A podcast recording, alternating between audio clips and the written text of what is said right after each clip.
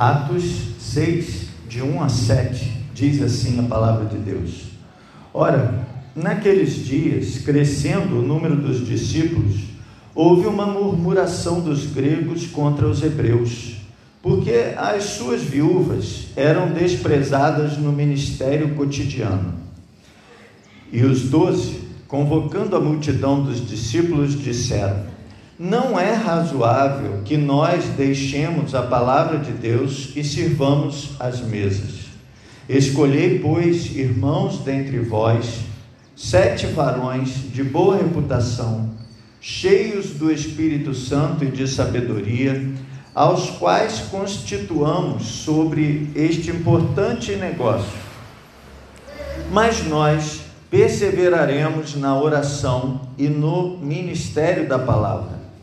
E este parecer contentou a toda a multidão, e elegeram Estevão, homem cheio de fé e do Espírito Santo, e Filipe, e Prócoro, e Nicanor, e Timão, e Pármenas, e Nicolau, prosélito de Antioquia. E os apresentaram ante os apóstolos. E estes, orando, lhes impuseram as mãos. E crescia a palavra de Deus, e em Jerusalém se multiplicava muito o número dos discípulos, e grande parte dos sacerdotes obedecia à fé. Que Deus nos abençoe através da Sua palavra que foi lida aos nossos corações. Amém, irmãos? Amados, nós estamos diante desse texto, e esse texto tem, na maioria das Bíblias, das versões, é, o título A Instituição dos Diáconos. Mas eu quero pensar nesse texto com os irmãos de uma perspectiva, é claro que não excluindo que esse é o texto da, da instituição dos diáconos, mas eu quero fazer essa introdução é, levando os irmãos a pensarem que uma coisa boa pode se tornar em um problema, em uma distração do ministério. O ministério da igreja, o trabalho da igreja, ele tem muitas atividades diferentes, ele alcança é, muitas áreas da vida humana.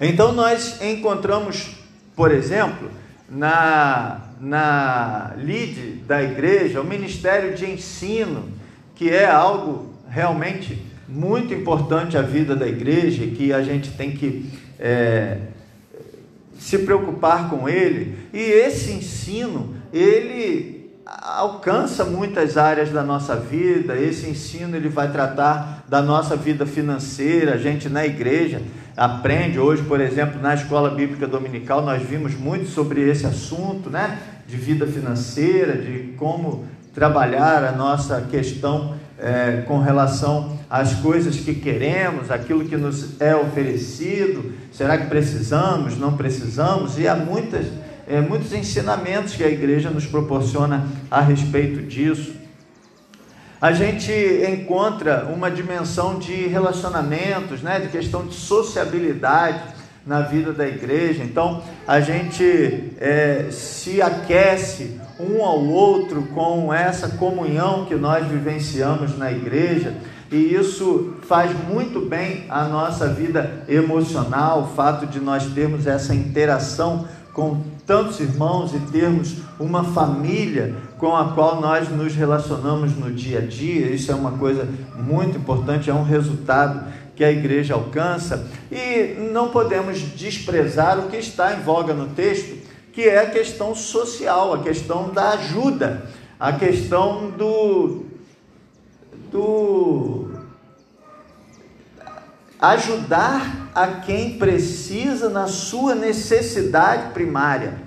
No caso aqui era a distribuição de alimentos em relação às pessoas da igreja, conforme a necessidade de cada um. E nós encontramos nesse aspecto também uma das ações da igreja, nós costumamos chamar isso na igreja de ação social. É algo realmente muito importante, é, é algo realmente que é, faz muito bem. Mas acontece que nós temos é, falado disso algumas vezes aí, é, nesses últimos tempos, essa não é a atividade principal da igreja. É uma atividade importante, é uma coisa boa, mas não é a atividade principal da igreja. E aqui nós vamos ver que essa atividade da ação social estava é, levando o tempo que deveria estar sendo dedicado à atividade primária, levando esse tempo dos, dos apóstolos, dos líderes. E aí eles precisam trazer uma solução para isso. Uma outra coisa que nós vamos perceber também é que isso traz problema para a igreja. Essa atividade, conquanto seja uma atividade boa, gera um conflito dentro da igreja, gera um sentimento de é, ciúme de um com o outro e que, no final das contas, vem trazer um outro problema muito sério ah, aos apóstolos, que era o problema da dissensão de grupos surgindo na igreja. E aí nós vamos olhar qual foi a solução que eles deram. A solução que Deus trouxe através dos seus apóstolos para isso. Ah, vamos então ao texto. Ora, naqueles dias, crescendo o número dos discípulos, o que é uma coisa boa, crescer o número dos discípulos é uma coisa boa houve uma murmuração. Murmuração não é coisa boa. Então a gente tem aqui o crescimento, que é uma coisa boa, e a murmuração, que é uma coisa ruim. A murmuração sempre atrapalha na igreja. Quando a gente se reúne e em grupos pequenos, sejam esses grupos onde forem, é, é bom que o assunto não seja murmuração. É bom que o assunto não seja reclamação, porque a, essa reclamação o tempo todo, essa murmuração o tempo todo, vai minando o trabalho da igreja, vai fazendo com que a gente se entristeça da igreja. É muito triste quando uma pessoa pensa na igreja como um lugar pesado. Pensa na igreja como um lugar de disse-me disse, de reclamação. E a gente tem que nutrir em nós essa certeza de que a, a igreja, a reunião do povo de Deus é uma coisa boa, é uma coisa que alivia o nosso coração, é uma coisa que edifica a nossa alma para a nossa conexão com Deus. E por quê? E qual era essa murmuração? A murmuração dos gregos contra os hebreus. Aqui, apesar de parecer que é, esses gregos eram os gentios, e muitas vezes a Bíblia menciona gregos é, falando de gentios, esses gregos aqui do texto não eram, pelo menos não na sua maioria, não eram gentios, eram todos judeus. Só que havia dois tipos de descendentes de Abraão, vamos chamar assim, em Jerusalém nesse tempo. Havia alguns que sempre moravam ali, sempre moraram ali, são de a, a família deles nunca se afastou daquela região ali da Judéia. Então, como eles viveram o tempo todo ali na região da Judéia, entre seus compatriotas, eles usavam, eles falavam a língua dos seus ancestrais, que era, nessa ocasião, chamada aramaico. Era um, um pouco diferente do hebraico, já com certas transformações, mas era uma língua que tinha essa característica dos hebreus de todos os tempos. Então, quando eles falam hebreus, são esses da terra, enraizados ali o tempo todo e que falavam a língua primitiva dos hebreus. E os gregos eram aquelas pessoas que normalmente eram de famílias hebraicas, mas que essas famílias saíram da, dali. Por alguma razão, ao longo do tempo, famílias se deslocaram dali para outras regiões.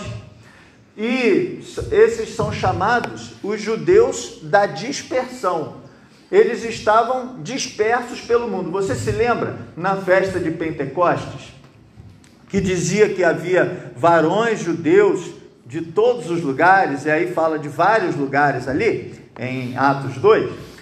Esses homens, famílias, que moraram em outros lugares, que tinham é, essa descendência de Abraão e que eram judeus, hebreus de origem, mas que as famílias saíram e foram para outros lugares, essas pessoas começaram a falar as línguas, a língua que se usava nesses outros lugares. Como o grego era a língua que se falava na maior parte do império, eles então aprenderam o grego lá.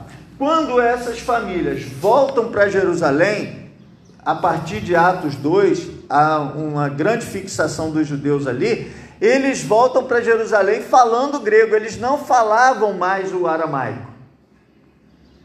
Então havia judeus convertidos ao cristianismo em duas, dois blocos diferentes. Uns que falavam aramaico e outro que falava o grego. E aí havia um certo um certo distanciamento de um e outro, natural pela língua, mas também não podemos desprezar que havia um certo olhar de superioridade daqueles que permaneceram firmes ali e que falavam só o aramaico. É, nós, os batistas, temos uma expressão que muitos usam, ah, que é Batista do Pé Roxo. Com certeza, se você é batista me ouvindo, você já escutou isso ou já falou isso. Né? O Batista do Pé Roxo. E o que, que a gente chama, o que, que normalmente se chama Batista do Pé Roxo? Aquele bem conservador. Né? O conservadorzão, né? aquele que é, é bem apegado as nossas raízes, a, a, a forma como se faziam as coisas nos tempos antigos.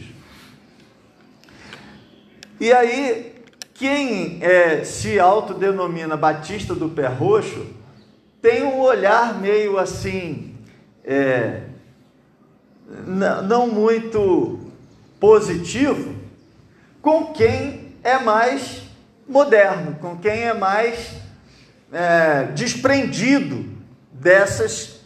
E, e, nós não estamos falando aqui de teologia, obviamente não. Nós estamos falando muito mais de coisas ligadas à liturgia, forma de culto, jeito de falar, como que as coisas acontecem.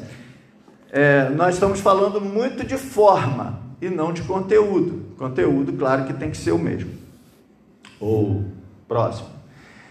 Então, nós temos realmente isso entre nós, as pessoas acabam olhando diferente um para o outro, então por isso eles faziam essa distinção dos gregos e os hebreus. Então, olha, havia uma murmuração dos gregos contra os hebreus. Isso aqui realmente ainda hoje acontece em igreja que cresce muito. Quando a igreja cresce muito, começa a vir gente que vem de outras igrejas e vem com estruturas de culto e de relacionamento com a igreja diferente. E aí começa, quem é de sempre da igreja, olha meio assim, quem é, aí cria essa murmuração. Eu, eu ouço isso muito por aí. E, e sempre é uma coisa assim, não boa, que vem com o crescimento. Quando desenvolvem muita gente nova, a coisa vai se mudando. Eu sempre falo isso, que é, a igreja ela muda porque as pessoas são diferentes. E cada nova pessoa que entra para a igreja muda a estrutura dessa igreja. E, e cada pessoa nova que entra para a igreja, essa igreja muda a estrutura dessa pessoa. Então nós vamos é, aprendendo e crescendo e nos desenvolvendo com isso, isso não necessariamente, é claro que tem que haver cuidado para que isso não se torne um problema no conteúdo, mas essa forma, ela, dentro dos devidos limites, ela é boa, essa mudança, essa, essa, essa oxigenação é uma coisa boa, mas ali estava trazendo problema, e às vezes a gente vê isso mesmo. Qual era o conteúdo dessa murmuração? Porque as suas viúvas, as viúvas dos gregos, eram desprezadas no ministério cotidiano. Essa palavra que está aqui na versão revista e corrigida, traduzida como ministério, é uma palavra que tem a mesma raiz da palavra diácono. Aqui é diaconia, que está em voga. Então, quando você tinha o serviço da distribuição, os gregos estavam achando que as suas viúvas estavam sendo é, desprezadas, ou seja, estavam sendo menos cuidadas, estavam recebendo menor porção do que as viúvas dos hebreus, as viúvas daqueles que sempre estiveram ali naquele local e falavam o aramaico. Dá para a gente entender por que da murmuração. Quem é que estava é, dirigindo a distribuição?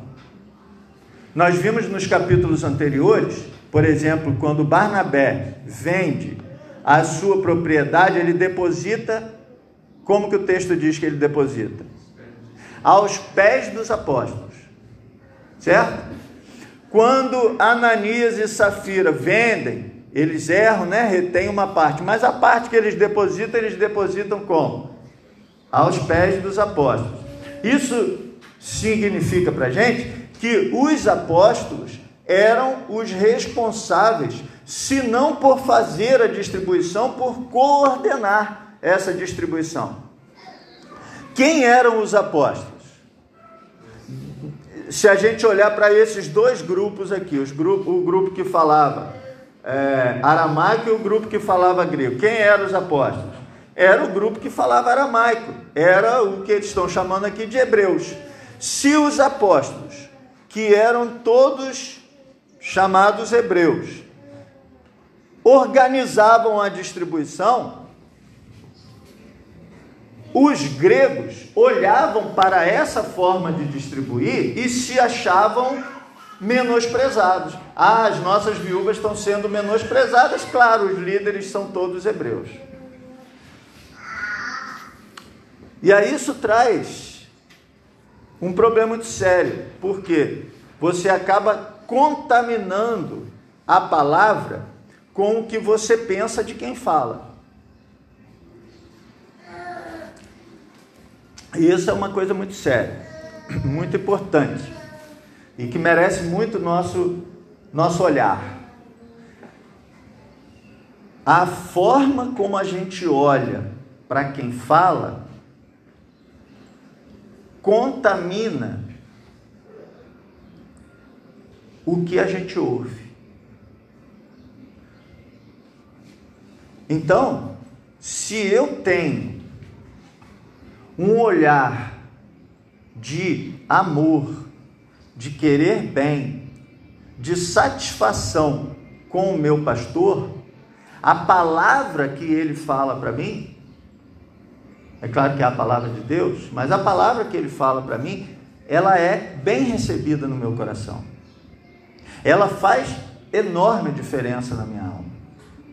Agora, se o meu olhar para com o pastor é um olhar de desrespeito, se o meu olhar para com o pastor é um olhar de menos, é, não sei se existe palavra, menos valia, eu sei que existe mais valia.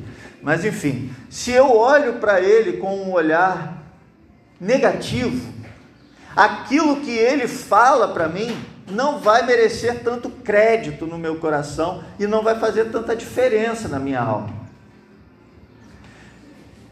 Sendo assim, os apóstolos, eles estavam acabando por atrair sobre eles, por causa dessa administração, é, sentimentos negativos, pelo menos de parte daqueles irmãos que estavam ali para ouvi-los. E isso estava trazendo, claro que, dificuldades espirituais também. Então a gente tem aqui nitidamente uma situação que é administrativa trazendo um problema espiritual. Verso 2: E os doze, ou seja, os apóstolos, convocando a multidão dos discípulos, disseram: Não é razoável que nós deixemos a palavra de Deus e sirvamos as mesas. Irmãos, é óbvio que não há aqui um sentimento de que uma coisa não é importante, a outra é importante. Nós temos que olhar que cada pessoa tem a sua a sua área de atuação. Então, o que os apóstolos estão dizendo é o seguinte: olha, nós estamos sobrecarregados com muitas atividades e uma atividade está tirando o nosso foco da outra.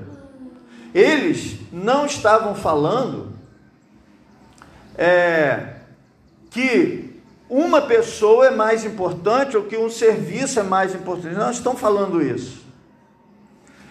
Por exemplo, para um pastor, a oração e o estudo da palavra é mais importante na naquilo que toma o seu tempo, precisa ser mais importante do que atividades mais administrativas. Para um diácono, a atividade administrativa vai ser mais importante do que a pregação. Você pode ter um diácono que prega? Sim, pode. O diácono que prega é uma benção. Amém, irmãos? Amém. Você pode ter um pastor que ajuda na ação social? Sim. Sim. Um pastor que ajuda na ação social é uma benção. Agora, você não pode negar que no dia a dia o diácono tem que estar mais atento às questões de ação social as questões de necessidades básicas, físicas, necessidades alimentares, habitacionais dos irmãos, do que propriamente naquilo que os irmãos precisam ouvir de palavra. Enquanto que o pastor precisa estar mais ligado naquilo que os irmãos precisam ouvir de palavra, naquilo que Deus tem a dizer para esses irmãos. É óbvio que o foco é totalmente diferente. Por isso que nós temos dons diferenciados na igreja. Por isso que o Espírito distribui os dons entre os irmãos da igreja para a edificação da igreja. Esses dons são distribuídos de forma que cada um tem aspectos diferentes de prioridades na sua vida na, na sua ação ministerial. E aí eles vão caminhar dessa forma. Não é razoável que nós deixemos a palavra de Deus e sirvamos as mesas. Então, nós não estamos conseguindo harmonizar, nós não estamos conseguindo compatibilizar a palavra de Deus, ou seja, o ministério ligado à, à pregação da palavra, com o ministério da ação social. Se nós não estamos conseguindo harmonizar, compatibilizar, nós não estamos conseguindo fazer bem feito tudo isso, nós vamos ter que abrir mão de estarmos diante, de frente de alguma coisa.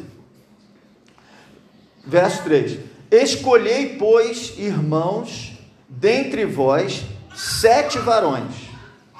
Então, veja, nós não estamos dando conta de fazer tudo que tem que ser feito, tudo que está sob o nosso encargo fazer. Então nós vamos dividir. Os doze vão ficar com o encargo do ministério da palavra. E aí nós vamos ordenar sete que vão ficar com o encargo do Ministério da Ação Social.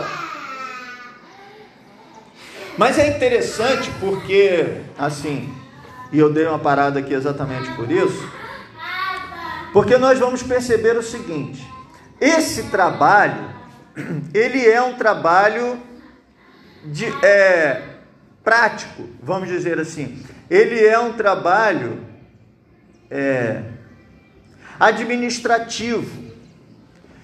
Ele é um trabalho que pode ser encarado como um trabalho não espiritual.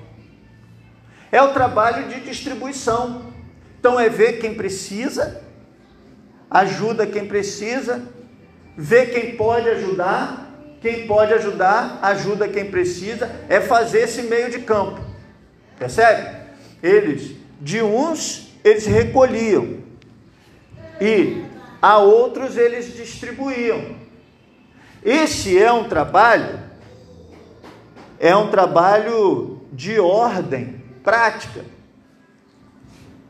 Eu vou dar um outro exemplo. Talvez nos ajude. Tocar um instrumento. O que, que tem de espiritual em tocar um instrumento?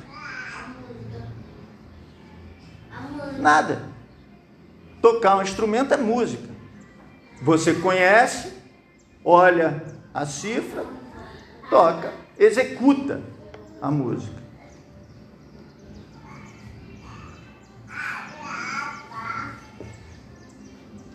Mas qual precisa ser a qualificação para uma pessoa fazer isso na igreja? Espiritual. Olha as qualificações desses homens que vão ser escolhidos: sete varões de boa reputação, cheios do Espírito Santo e de sabedoria. Esses atributos que levam essas pessoas a serem escolhidos são atributos espirituais. Então, as pessoas que nós vamos fazer para que nós vamos escolher para realizar essa atividade, que é uma atividade, digamos assim, humana, essas pessoas precisam ter qualificações espirituais. Se eu tenho um restaurante e eu vou pôr nesse restaurante um música ao vivo, quais são as qualidades que eu vou procurar num músico para tocar nesse restaurante?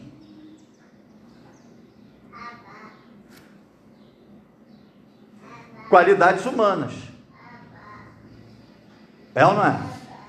Que conheça a música, que saiba tocar bem, se ele vai cantar, que ele seja afinado.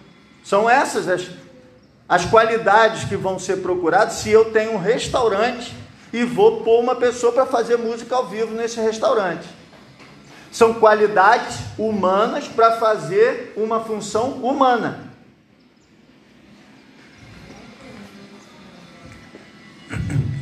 Se eu sou dono de uma empresa e eu entendo que essa minha empresa precisa ter uma responsabilidade social, isso está sendo muito falado agora, né? A minha empresa precisa ter responsabilidade social, então eu vou fazer aqui dentro da minha empresa um departamento de ação social.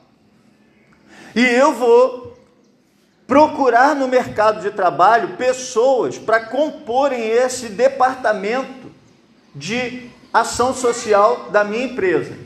Que qualidades eu vou procurar nessa pessoa? Qualidades humanas. A pessoa que tem, por exemplo, é, formação em serviço social, pessoa que, que tem aquelas características necessárias para fazer ação social na minha empresa. Vou procurar qualificações humanas. Mas, numa igreja, para trabalhar na música da igreja, eu não vou procurar qualificações humanas. Elas não são a minha primeira ótica de, de busca. O meu primeiro filtro de busca não são qualificações humanas, são qualificações espirituais.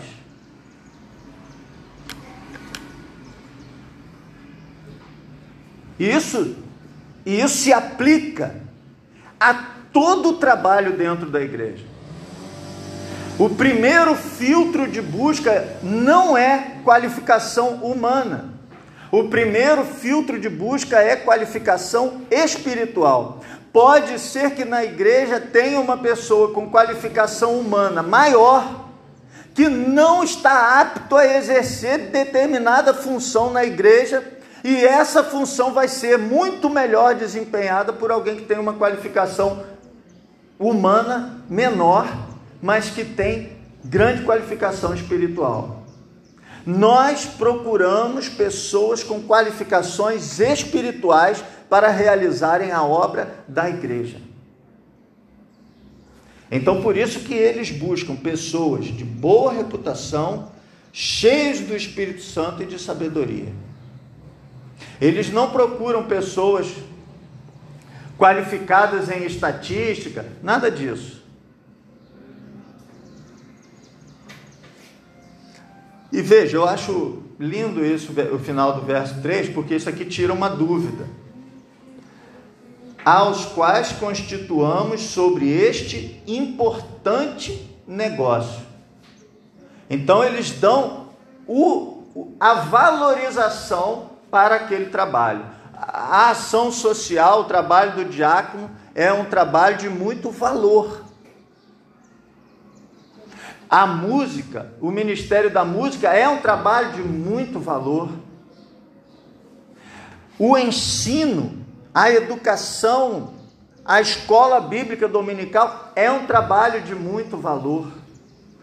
Nós temos na igreja várias coisas que são de muito valor. Talvez eu ficasse até aqui, até a noite, enumerando coisas.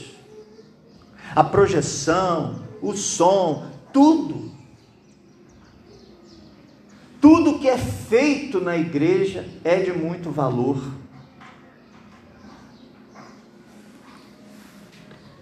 Verso 4.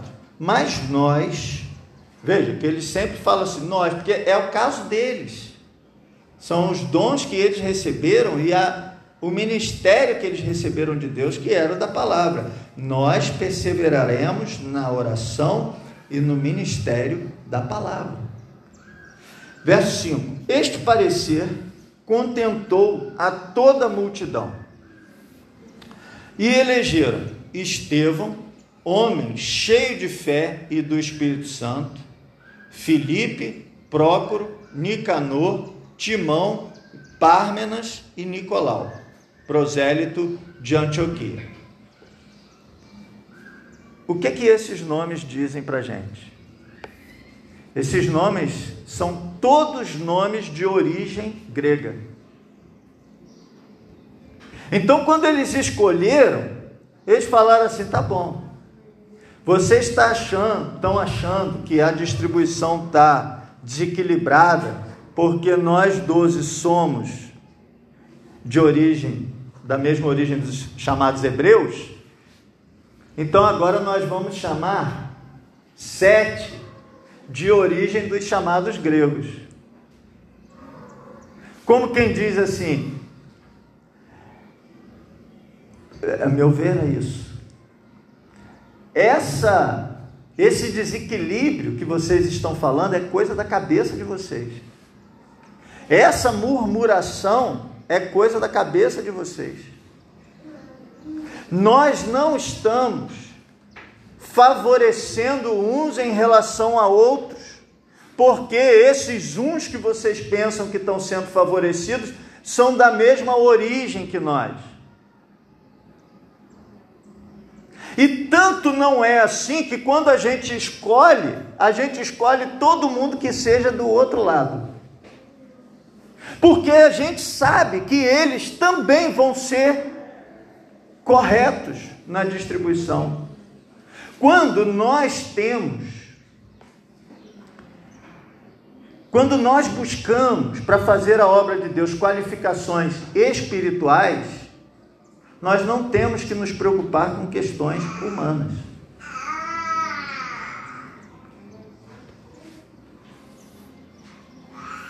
Igreja não pode ter grupo.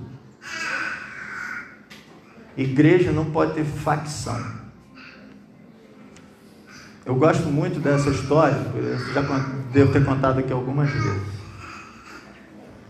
É, um pastor, já idoso inclusive, ele conversando, é, nessas, nessas reuniões de, de, de congresso de pastores, é muito enriquecedor, porque a gente senta e fica conversando ali e conversa muito sobre igreja.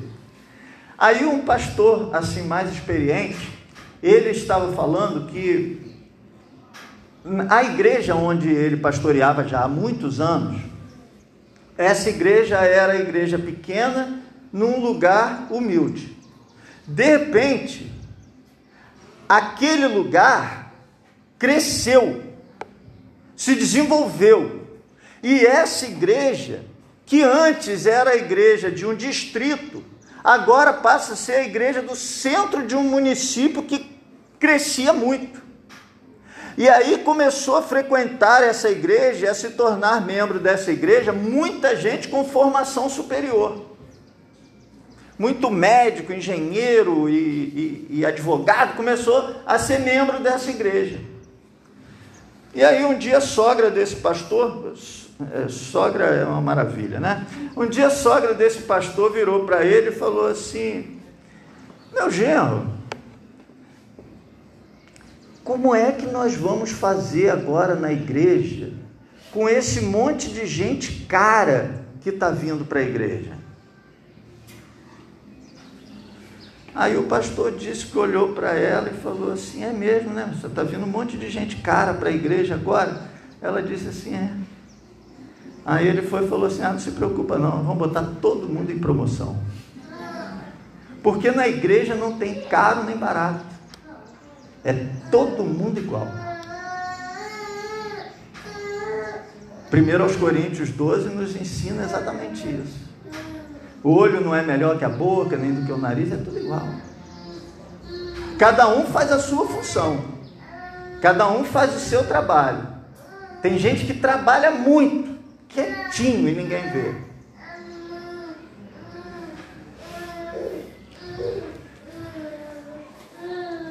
Verso 6. E os apresentaram ante os apóstolos, e estes, orando, lhes impuseram as mãos. Então, até hoje, a gente consagra os diáconos com a imposição das mãos por causa disso daqui. Aí no verso 7 a gente vai ver que isso deu certo. Esse jeito de agir funcionou. E crescia a palavra de Deus. E em Jerusalém se multiplicava muito o número dos discípulos. Olha que lindo. E grande parte dos sacerdotes obedecia à fé. A gente, por causa dessa ilustração anterior, a gente poderia dizer: olha que gente cara que está chegando aqui para obedecer à fé. Os sacerdotes, pensa, era a elite religiosa do judaísmo que agora estava se convertendo ao cristianismo. Pessoas de muito conhecimento de palavra, muito conhecimento de como se fazer as coisas de Deus e que reconheciam que a sua religiosidade estava incorreta e que agora serviam a Deus através do cristianismo. Amado do Senhor, a igreja precisa urgentemente se corrigir na busca daqueles que vão realizar a obra. Aqueles que vão, é, eu não gosto de pensar em dividir o serviço, mas aqueles que vão realizar a obra em atividades diferentes precisam se concentrar mais naquilo que fazem. Nós tivemos uma reunião de diretoria na semana passada em que a gente conversou exatamente isso. Não é bom que uma pessoa esteja concentrando inúmeras atividades se ela não estiver dando conta. É porque tem gente que é bombril mesmo. Tem gente que cobra o escanteio, corre na área para cabecear e fazer o gol. Tem gente que é bombril. Mas nem todo mundo é. Então a gente tem que respeitar cada um na sua individualidade e perceber quando está sobrecarregado e compartilhar o ministério com outras pessoas. Essa é uma boa ação. Mas é também uma boa ação se eu posso absorver também parte dessa atividade para é, para abençoar o meu irmão que está sobrecarregado. A obra de Deus precisa avançar, a obra de Deus precisa caminhar, você precisa se integrar, buscar essas qualificações espirituais, se integrar e abençoar o povo de Deus com aquilo que Ele coloca diante de você. Amém? Que Deus te abençoe. Com oração silenciosa, o culto estará encerrado e aí em seguida nós vamos passar para a Assembleia.